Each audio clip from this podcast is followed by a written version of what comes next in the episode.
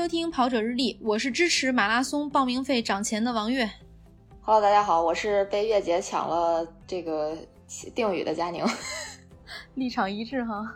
大家好，我是在报名费上花了不少钱的男子。哎，那说明南哥也是支持报名费涨钱是吧？嗯，只要不太离谱，我可以接受的范围内就可以啊。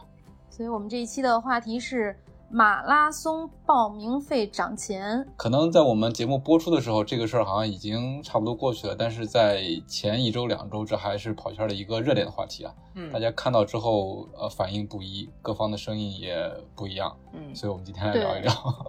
就我们要聊这个话题呢，其实是有一个引子，就是前两天有一场马拉松比赛是千岛湖马拉松，应该也是叫胡乱跑，它有一个涨价事件。然后在这个跑者中间呢，就是有跑者就发出了质疑，其实好像也没涨多少，从报名费从两百涨到三百是吧？对对对对，嗯、可能看比例觉得比较多，嗯、看比例的话涨百分之五十，对吧？对对对。嗯，没想到他这个事件会会引起这么大的反应，好像就是因为在网上，呃，会有会持续的一些发酵吧。因为有些人，因为这个比赛，我之前也听说，就是大家对他的褒贬不一，有的喜欢的人就特别喜欢，不喜欢的人那就那就是不喜欢。那这次不知道，佳宁应该很喜欢。佳宁在我们的节目里推荐过这个比赛。啊、呃，对，因为去年我去参加过这个比赛，我觉得可能我对于比赛的这个想法都比较单纯，就只要他不让我跑错路，然后呢，那个呃，在整个流程组织上没有太大的瑕疵，我觉得就问题不大呀，就是我跑上了就行。呃，因为很多时候，我觉得大家还是得学会多在自己身上找找原因。就有时候你可能觉得这个赛事服务特别不好，或者怎么样，很有可能是你自己的原因。比如说，我打个比方啊，就是像很多人会讲说啊，那个某些比赛好乱呀，这个存包啊什么的就乱七八糟的。但是其实我看到的很多时候比赛存包特别乱，一个很大的原因就是大家都不自觉，就是所有人都在抢着去存，所以现场会非常混乱。就这种现象，有时候我真的觉得。就是说的难听一点，真的要从自己身上找一找原因。多么成熟的跑者！其实 在，在对在这个事情发生当天，我有一个朋友给我甩了一个链接，就是这个千岛湖马拉松涨价的这个链接。然后我当时呢，我就还苦口婆心跟他讲，我说为什么这个比赛要涨价？这个比赛涨价是为了保障跑者能够有比赛跑。后来我这个朋友他又跟我说，他说其实涨价没什么，主要是。官方公众号小编怼网友，哎，对，是这个，嗯，因为后面好多总结出来的话也是这个样子，就是因为报名费涨价，会有一些跑友去质疑这个比赛，然后呢，这个可能这个官方的这个小编也是比较有个性啊，然后回复的时候可能，嗯，就会让让让人觉得有点不舒服吧，然后就是这种这这个事情整个就吵起来了，嗯。然后，所以，所以后面大家，然后这个跑友就威胁这个赛事组委会，说好，你们这样我们就抵制你们。结果没想到，这个官方组委会还真的就怂了，然后立刻就哎，这个降价，官方道歉，嗯，对，一系列的操作。对，这个是我真没有想到的。说实话，就是可能从我的角度来看，它的直接原因可能就是呃，因为这样一个互怼的事件导致降价，但是我觉得。是不是背后还有其他的原因？就 是因为这种互怼去降价，我还是蛮惊讶的。你没有必要嘛，对吧？就认为组委会还是应该坚持原来这个涨完涨就涨了，不愿意来跑的就不跑，是吧？嗯，对。我是觉得他可以坚持啊，因为这三百块钱的报名费，呃，一是他涨了，第二他涨肯定是是有他自己的原因，因为像今年这个。嗯，办赛本身不容易。另外的话，在三百块钱可能说涨价之后有更好的保障、更好的赛事服务之类的，对吧？嗯，那我觉得三百块钱组委会肯定是能说出个一二三来的。嗯，那你又降了，这个这个操作我有点看不太懂。我觉得他们应该坚持一下。就像俩人吵架，然后说分手吧，然后那个对方说行啊，我不分。这个其实其实刚开始出来，对，刚开始出来这个涨价，然后呃，有人在这个留言里面有一些比较，我个人觉得还是挺过激的那种言论的啊。然后小编又也很、嗯嗯、就怎么说呢，情绪饱满的回复。最开始是我是属于对对对看情绪饱满对看热闹的那个心态，然后后来呢，忽然第二天就发现降价了，并且官方还道了歉。其实我我跟你们想法都一样，就觉得。应该坚持。不过，嗯，后来大家分析，就是这这背后可能有一些原因，比如说可能遭到了跑友的举报，然后导致这个有关部门插手了。呃，可能大家都会有一个就是想法，是觉得这个这个比较情绪饱满的回复，可能是这件事儿出现这种反转的导火索。可能这个如果当时小编不是那么。就是那样子回复的话，也许这个涨价就悄悄悄咪咪的，它就过去了，它就能够呃怎么说呢？就到明年可能就要要变成还是这个价啊，然后也不会出现后面道歉啊等等这种这种这个这种反转吧。真是哈，你说如果要是今年不又降回来，它明年再涨，那明年跑友再怼你，你怎么办？你永远都涨不了了。对，是是是问题。那听到这儿，肯定有听众朋友会觉得。哎，你们仨都支持组委会就马拉松赛事报名费涨价。刚才南哥说他有一个接受的一个范围，其实我们可以聊一下这个国内马拉松的价格现状。就是很多大型马拉松，它的报名费非常低，比如说北马，北马涨完钱应该是二百块钱，我记得报名费。上马就一直很多上海人，包括对对，就是引以为傲，就是说啊，上马报名费非常低。而且北马跟上马，我就说那些完赛装备，你的参赛装备远不止这个价格。你随便放到闲鱼上去卖个 T 恤，可能都不止报名费。对，所以很多人就是报完名，然后领完 T 恤，直接放到闲鱼上就不好了，是吧？对，然后不是不是，就是就是说报名费就回本了。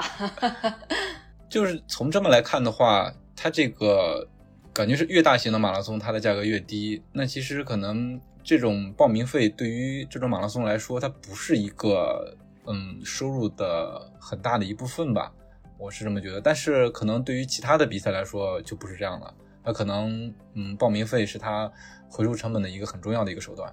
对，南哥刚才聊这段是认为说大型马拉松它赞助比较多，所以报名费相对比较低。其实也没有啊，因为现在国内马拉松报名费基本上是在。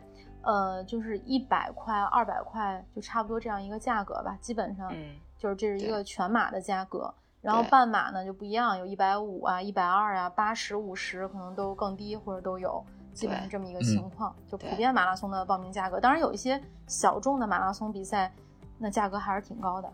对，就举个特别简单的例子，你你们听过那个？之前我好像也推荐过黄崖关长城马拉松。那一个比赛很很少，国内很少有人跑，是吧？对对对，就是他可能呃，在疫情之前，百分之九十以上的参赛者都是老外，所以他的报名费真的是非常高。即使你是中国国内的参赛者，你的报名费也要高达最便宜的早鸟价一千八百人民币左右。那可能它随着时间的这个推推迟，然后它的这个价格还会再涨，可能到最后能涨到两千二、两千三的样子。就这个这个比赛。嗯，还有土楼马拉松报名费也是很高。对对对，它基本上是哎，但是质疑生好像就没有这么多。对，就是我觉得可能还是质医生少，对，关注度比较低吧。所以大家本来参赛的参与的人就很少。你像黄崖关长城马拉松或者是土楼马拉松，它实际可能全马的参赛者可能就几百人，甚至最多一两千人。就它的那个样子，更像是一个给你感觉是一个高级的越野赛，就大概是这样。所以。那如果都跨到越野圈，那关注度更低了，就在整个的这个跑步人群里边，所以大家对他的质疑声就比较少。然后再一个，可能很多人压根儿不知道有这比赛。他可能一开始的受众也比较特殊吧，你像黄崖关长城马拉松，他一开始定位，嗯，一开始定位他他可能是海外的选手会多一些，嗯。对我我我是这么认为的，嗯，对对。然后现在这个大家对价格那么敏感，是不是也是因为现在这个比赛太少了？你但凡出一点点的波动或者说是新闻，都会被大家放大，各种声音就扑面而来。对，我觉得应该有这个原因吧。其实我们在网上经常能够看到一些参赛者角度去分析这个报名费的性价比，然后大家就会去算，就真的是会去算。比如我这一件参赛 T 恤是多少钱，或者他比如有完赛 T 恤是多少钱，然后我这个奖牌约值多少钱，他会有一个参赛者角度的报名费性价比分析表格。但是实际上呢，是对，除了 是不是南哥？南哥，你你你是参赛者角度吧？一般你是这么分析吗？我没有，我没有，因为我我报名我就报名了，我不会说是我领到这些东西值不值这些钱，因为我觉得 对一你你这个这些东西没法衡量，你你除了你手里拿到的一些东西，它有实际的价值，你可以加加不加吧，算一算之外，它还有很多你看不到的成本在里头。你比如说安保、赛事服务，然后志愿者的培训，各种各样的东西，我觉得它涵盖的东西太多了，并不是说。能完全在这个报名费里面去体现，或者说你通过这些实际的物品去折算，我觉得这不是一个特别合理的方法吧？我觉得，嗯，对，那南哥就厉害了，南哥这是站到赛事组织方的角度去思考这个报名费的这个问题了，对，啊，是吧？我一下子站的高度高了，是吧？其实我觉得不是不能站在参赛者的角度去分析这个报名费啊，就是我觉得完全 OK，但是只不过很多参赛者他的眼界太窄了，他。能想到的只是他手里拿到的这些东西，什么比赛的什么 T 恤啊，什么什么参赛奖牌啊，什么这个赛赛道上的补给啊这些。但是其实隐性的成本是很高的，就像刚才南哥说的，比如说，呃，这个为你服务的工作人员，他都是要拿到一定的报酬的，即使他不是要攫取暴利，但是他怎么着也得对着他这里，他得拿到对得起他这点辛苦付出的钱，对吧？然后包括医疗啊，然后安保啊，呃，这些都是要钱的，并且就是说一个可能大家都觉得可能不是什么什么钱的一事儿，正常情况下咱们占道也是要钱的呀。对吧？就你你占用了公共资源呀，说白了，封路。对你像那上一期呃上上期节目吧，谭杰老师在讲说 跑得太慢，有点 对不起这个这个给咱封路的这个封的这个路。呃，但确实是这样，就是我觉得这种确实是有些占用公共资源了。像在国内这么多比赛，其实都是受到了政府很极大的支持的，对吧？然后政府是希望把这个比赛打造成这个。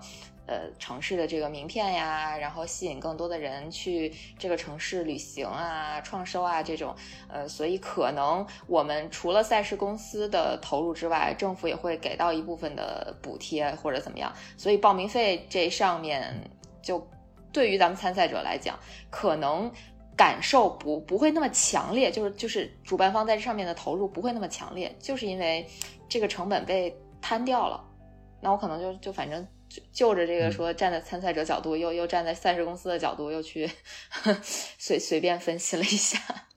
对他确实是有很多花在跑者身上的钱，可能一个跑者如果他不能够站在赛事组织方的角度去思考的话，他可能是感受不到的。因为我之前办比赛，我其实真的很认真的算过，花在一个跑者身上的费用大约是一千块钱人民币。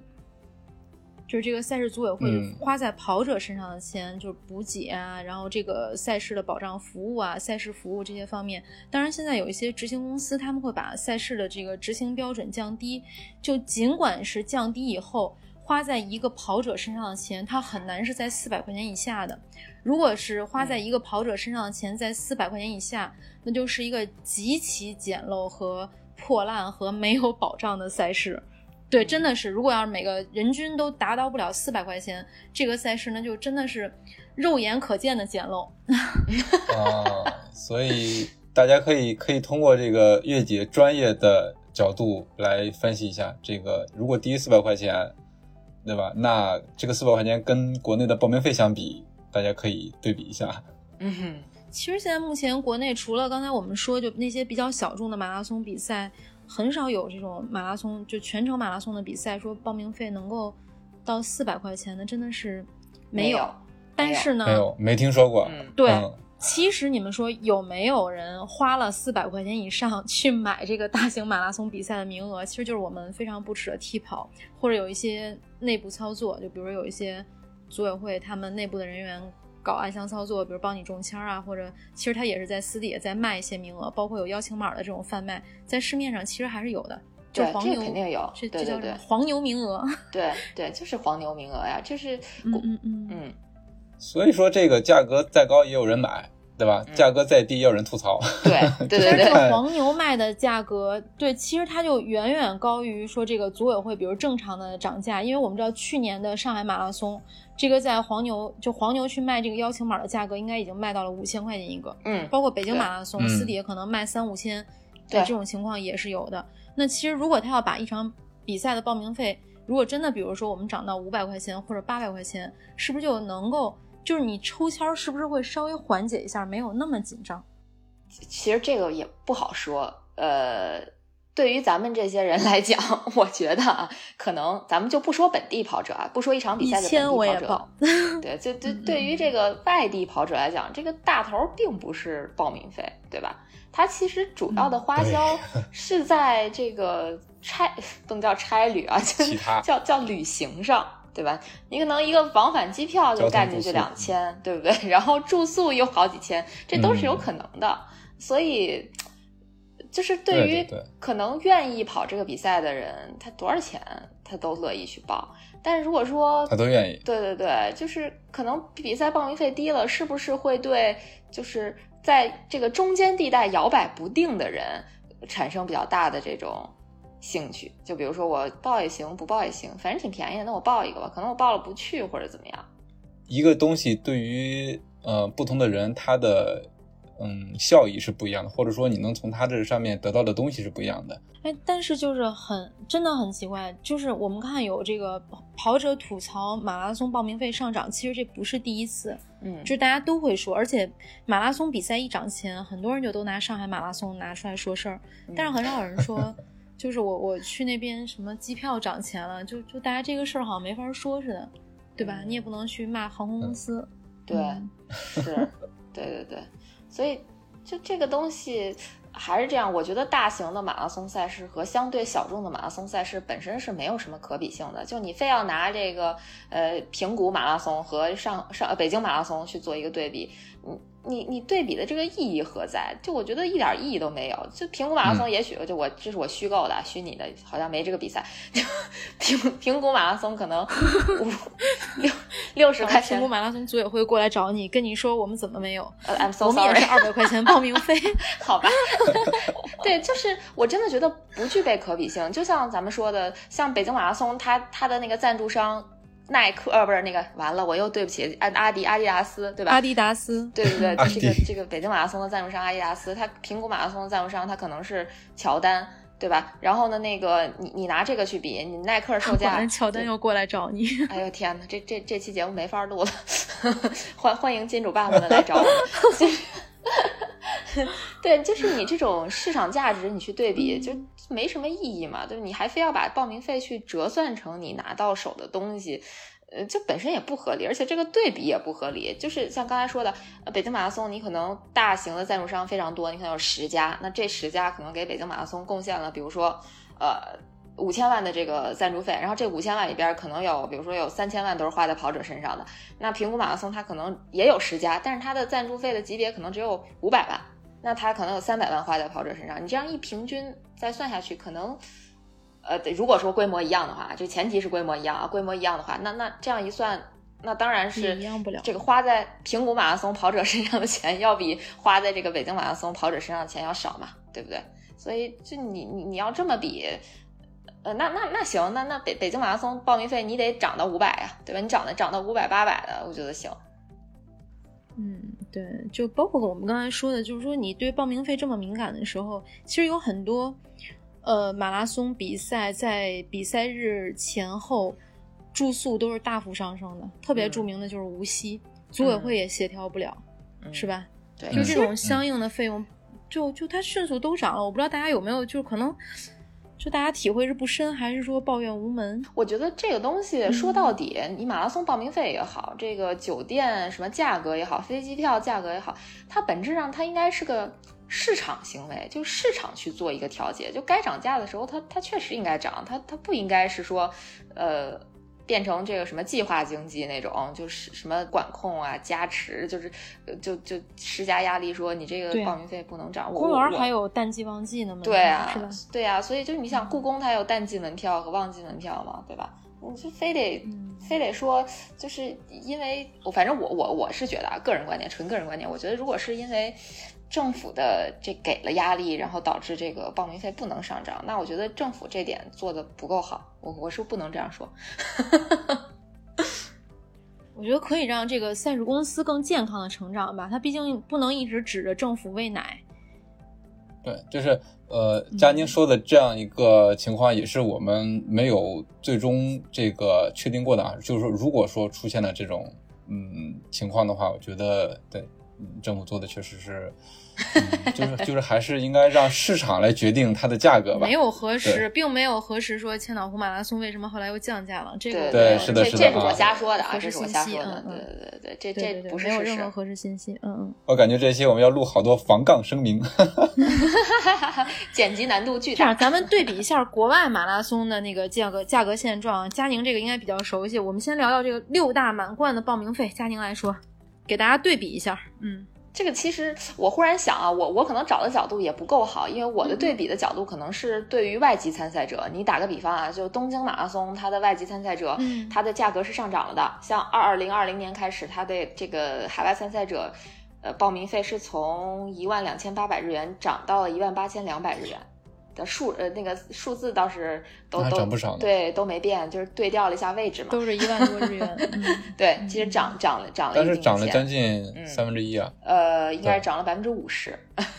不止不止，对对对，涨涨了百分之五十。对对对，所所以这个你看它它涨价是，而且它一涨，它不是说涨涨个十块八块，它也是奔着百分之五十去涨的，对吧？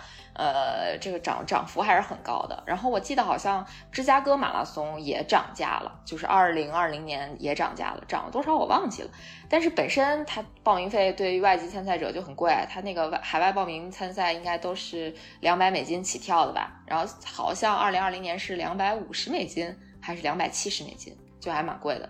然后你像就最贵最贵的这个国外的比赛的报名费，就就是纽约马拉松了吧？可能就六大满贯里面是三百五十八美金一个人，你就算三百五十八美金多少？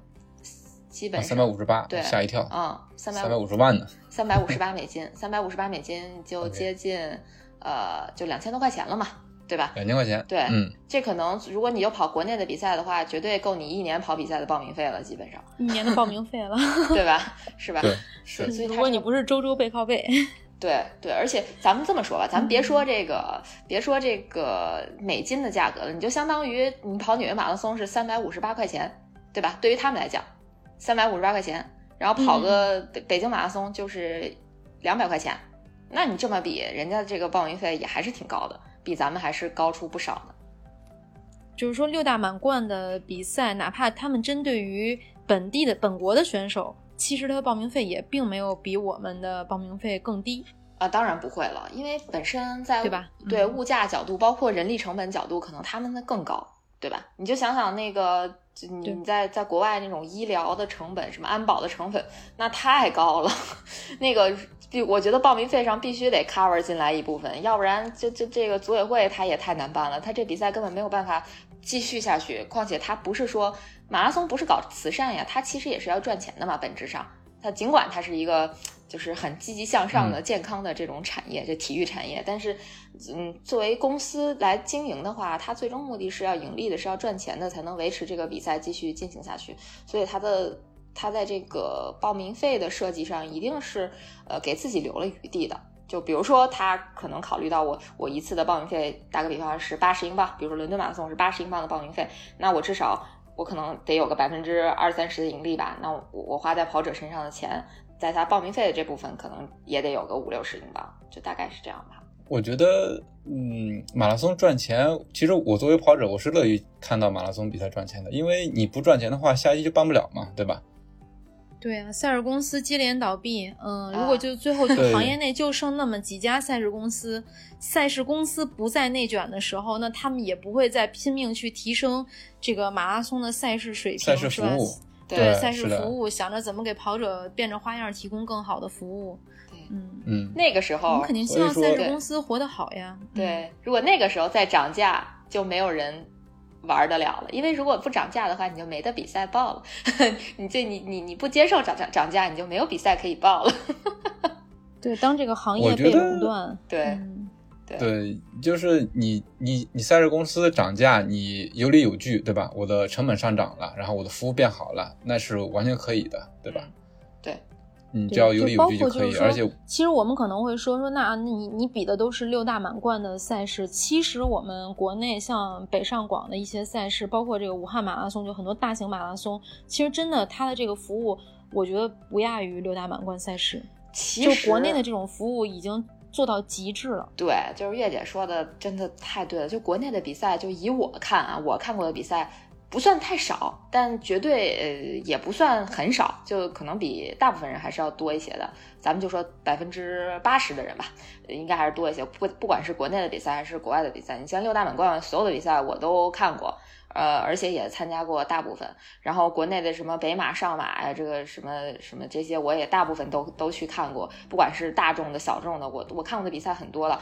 咱就单说从这个补给上说，国内的比赛真是卷的不要不要的。就没有见过，就是这么多补给，就而且就是可能补给稍微差一点就会被这种吐，就被各种吐槽的。我觉得在国外你根本没法想象的。你像六大满贯的比赛，基本上只有水、能量饮料，然后有些提供一些香蕉什么的。相对来讲，提供的补给相对多的，可能就是东京马拉松了。因为日本马拉松它本身特性摆在那里，它就是会给参赛者参赛者提供很多的这种奇奇怪怪、七七八八的吃的东西，咱就不提了。但是说实话啊，我觉得国内很多比赛是秒杀六大满贯的，就可能。就咱耳熟能详的百分之七八十的比赛都要秒杀六大满贯的服务，可能就是非得说挑毛病，就也许是在就是组织的某些细节方面，呃，比起他们那些相对成熟办了几十年的赛事，呃，差一些，差那么一丢丢，但是真的是已经细节上很好了，确实很好，真的有很多国内的赛事，我觉得都已经是那种保姆级的服务了，对对，嗯。对，就包括国，我们就说国外一般赛事的报名费，其实最后折合到人民币也基本上是要一千块钱左右。对对，就正常你去报一场国外的，对，就你像我之前跑雅典、巴黎，基本上都都要这个费用了。对，就仅报名费。对，而且就是你们参加过国外的比赛，也会知道国外的比赛很多，你报名费就是报名费，我可没有什么 T 恤啊。呃，什什么完赛帽子，你可以买这些玩意儿。对，你可以额外加钱买啊，对吧？你比如说，你像柏林马拉松，报名费应该是九十欧，啊，我我具体忘记了哈，就就反正不到一百欧吧，大概是这个价。但是其实它啥都没有，就你你什么参赛 T 恤、完赛 T 恤啊，这这些东西你都得自己去买，然后一件衣服要你要你个几三四十欧元，就非常正常的这个价格。其实这一点我还是很支持赛事组委会，因为从环保的角度来讲，我之前在节目里面也讲过，其实像经常参加马拉松比赛的跑者，可能都有很多件 T 恤。对我参加比赛的时候，其实我希望报名费是不包含这些东西的，你就是报名费你收多少，OK，我交给你，然后需要的人可以另付费。其实前两年厦门马拉松它是完赛 T 恤，如果你需要的话，那你可以提前下单，然后最后你你交钱。你跑完之后就可以拥有一件完赛 T，我觉得这样很好，就是你不用给每个人配，就可能我根本不想要，对，我不需要完赛 T，对，是的，是的，是的，甚至我连参赛 T 都不需要。如果赞助商没有硬性需求的话，就是这个钱其实你不用摊到成本里，还环保。对，其实我觉得这样是一个我没想到的思路。嗯嗯，对啊，因为你一个衣服的设计颜色不是所有人都喜欢的，而且你这衣服，我是，嗯，我是百分之九十九不会穿赛事。组委会发的比赛的 T 恤的，对，我也所以说还是蛮浪费的。嗯啊，我说轻点凡尔赛，感觉这期会被骂很惨。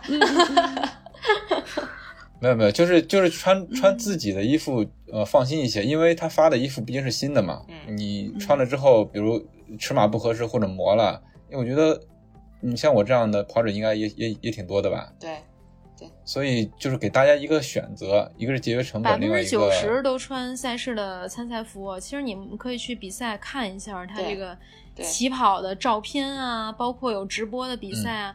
对，但是其实你说大家没有一件跑步的衣服吗？他也不是，就可能大家习惯不一样。有的人就是我，我参加这场比赛，我就要穿这场比赛的参赛服。这我觉得就依据个人习惯，比如像南哥这种百分之十的选手。嗯，对对，就别浪费啊，对吧？你给他，他也不穿。是是是，其实我觉得赛事 T 这种东西确实也不一定非得成为比赛的标配，包括呃完赛 T 恤，这更我觉得就就很无所谓的一个东西了。对，完赛毛巾，嗯，对吧？但是会有一个问题，嗯嗯，对吧？你如果说。嗯，比赛报名费交了之后，你没有比赛的踢或者完赛踢，那也会被骂的。对，也有可能对，也会有 跑者去吐槽。对 对，咱也不是说跑者是有吐槽的自由。对，咱也不是说就是建议组委会不设置这个，而是建议说这部分你就可以不算在成本里，单独列出来，谁愿意谁买呗，对吧？就你花花钱可以作为一个可选项。但如果它一旦变成一个可选项，可能大家就会觉得，哎。我交完报名费，居然没有，竟然对，但是这个其实就是现在国内马拉松比赛一个很很尴尬的地方。我们之前聊很多比赛，我们说这个比赛特别好，然后完赛之后发一个大完赛包，然后里边有拖鞋、毛巾，然后对吧？恨不得有的连洗发水、沐浴露都给你配上，就是比赛越来越卷。但其实真的有必要吗？会不会有有的这个拖鞋穿了一次就丢掉，或者这个毛巾用过一次大家就不再用？就确实不是一个很环保的事儿，嗯，是，所以就是那句话嘛，由俭入奢易，由奢入俭难。大家都已经习惯了有这么丰富的参赛包，对，突然之间少了，嗯，消费降级了。但是我，对对对对，消费降级了。那我觉得这个东西吧，就是说，呃，报名费的制定以及参赛物资的发放，这些里面有什么有什么内容，组委会完全可以去公开透明的去说，对吧？你涨也很涨也好，少东西也好，那你就，啊，都说出来，公布出来。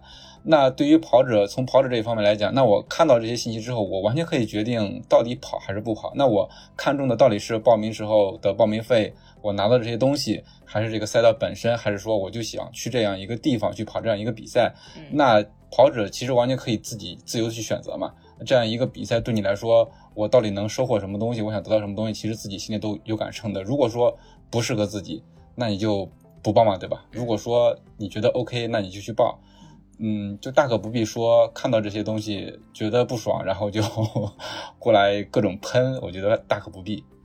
对，就可以用脚投票嘛。确实像南哥说的，就是你不同的比赛，可能我真的是有不同的诉求。有的比赛，有的跑者他是为了去薅羊毛；有的比赛，我就是为了去享受这个赛道，或者我对这个地方有一个怎么样特殊的情节，我就一定要跑这一场马拉松比赛。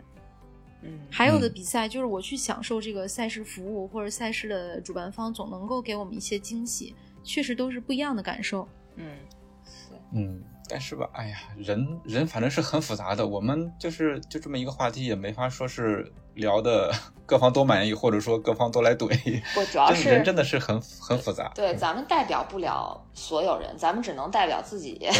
这这个其实我觉得本期节目观点仅代表我们仨。对对对，仅代表跑者代表个人观点，对对对，也不代表跑者日历啊。代表个人观点，我们仨的个人。要骂就骂我们仨。对对对对对，别骂我们节目，是这意思哈。对对对对对对对，请你点名道姓骂我们。对，这这个。一定要到位。这个节目在周四上线的时候，其实有一场报名费很贵的比赛，这个应该大家都准备去了，那就是二零二一年也是命运多舛的 HRC 越山向海。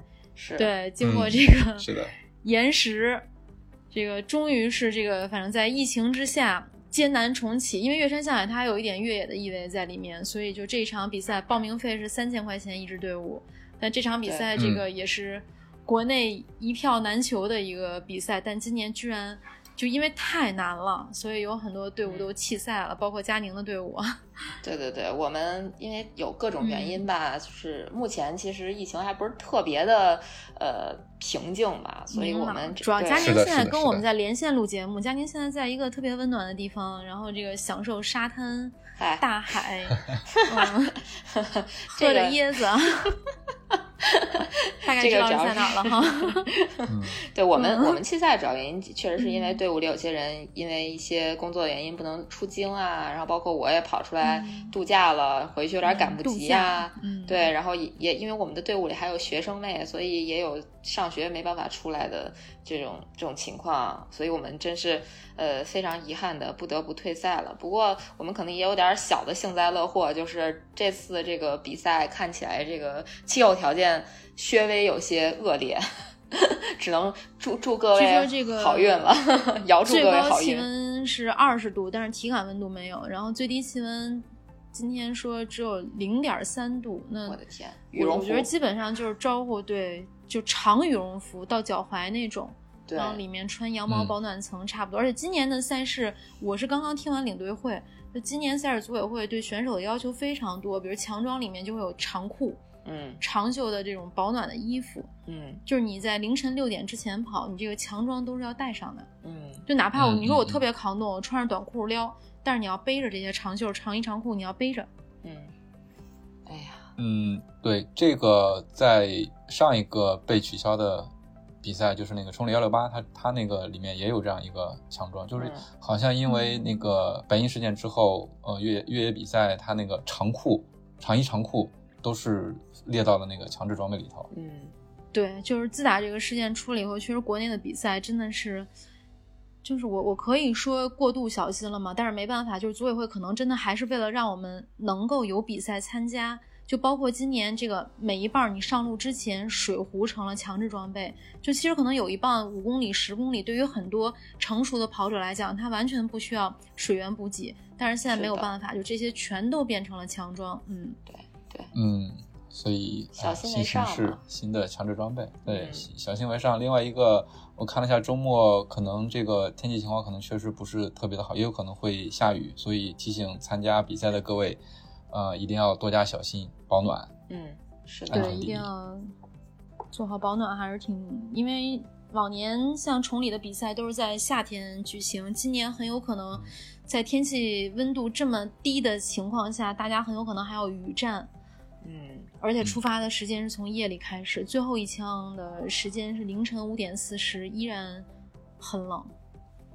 嗯。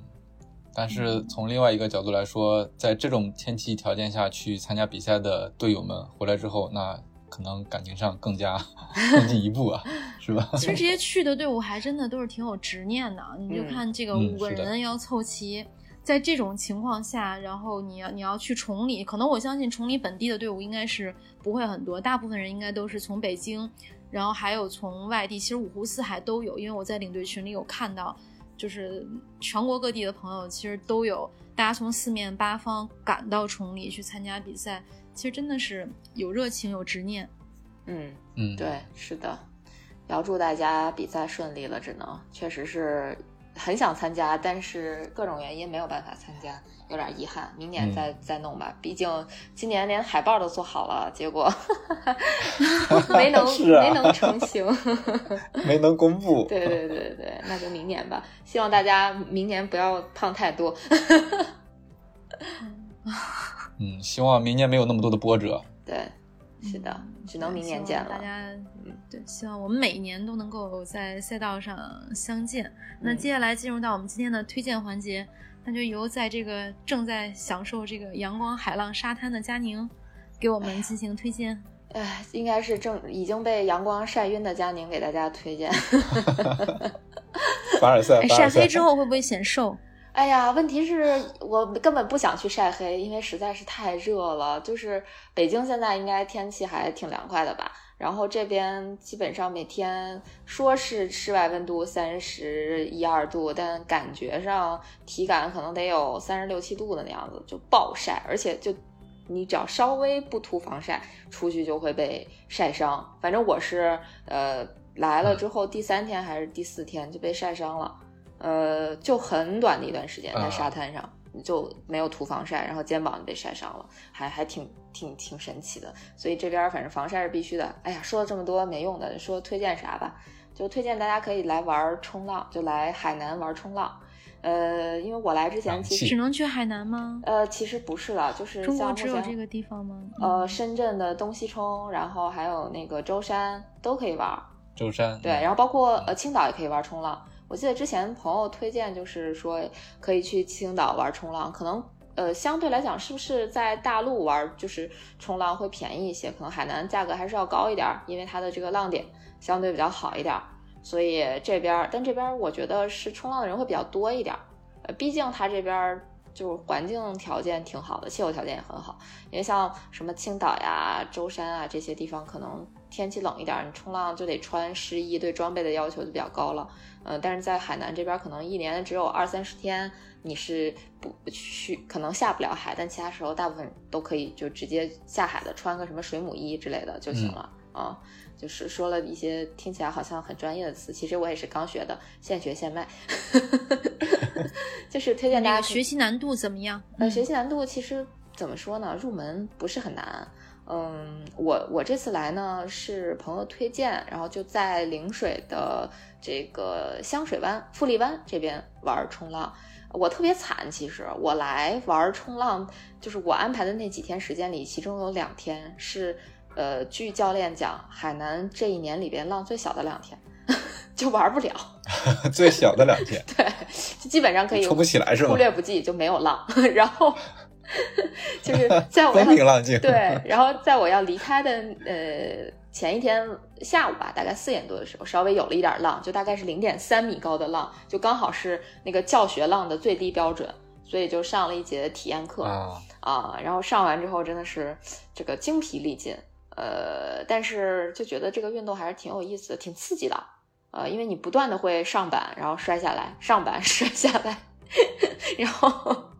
对，但是你站你在上面站起来的时候，你就会觉得哎呀，有意思，挺好玩，这个有意思，有成就感啊，就是就而且就是因为体验课你只有一次嘛，就大概两个小时左右，嗯，你能在两个小时之内能够入门这项运动，就已经很很爽了，就是那那个那那个感觉还是挺棒的。呃，两个小时能站起来一次吗？还是始终都趴板上？没有，我站第一次就站起来了。站起来好几次，就这个站站是可以站起来的，就是没有大家想象的那么难，而且可能也没有大家想象的那么危险。尤其是如果有滑雪基础的，据说就更容易。是吗？啊，对对对，啊，我要尝试。南南哥动心了。对对对，因为就是滑雪，然后还有这个滑板。呃，以及这个冲浪应该是都相通的。我以前本来以为说，对玩对玩什么桨板之类的，可能在这个比较容易站。后来发现啊，不一样，它它完全不一样。一个是动态平衡，一个是静态平衡，所以就是不一样的。包括我这次就还尝试在三亚的这个后海。后海村儿啊，同样是后海，也同样对对对对对，就是在三亚的后海村儿，我还租了一租了个桨板，想在海上玩一下桨板。呃，尝试了一下站起来，没站起来掉下去了，就因为这海面还是挺不平静，就站起来挺难的。啊，对，明白明白。然后包括这是一个非常练核心的一个项水上运动，是是，并且就是对核心要求比较高，嗯嗯，相对比较高，就对你的平其实。应该说是对每个人的平衡能力是一个考验。平衡，对对，呃，核心量肯定是一方面，但是平衡可能也是比较重要的一方面啊，它是考验这个啊，就你的协调性啊什么的。行，虽然我们是一档这个跑步类的播客节目，但是也不断的给大家推荐这种新的运动形式。那接下来我们来读一条听众留言。上一期我们讲的是这个教练计划，然后这个有一个美少女头像的 Carla 评论了我们的声音，说借个前不久听说的新词“上游思维”，哎，这个这个名词很好啊，“ 上游思维”。他说这个教练，嗯，对，说这个教练培训班吧，他觉得即使不想做教练的，只要是有些基础的，想好好跑的就可以去试试。他说为什么呢？因为这个上游思维道理也简单。就是你想做好学生，就得知道老师是咋想的；想把病看好，得了解大夫是咋想的，不是？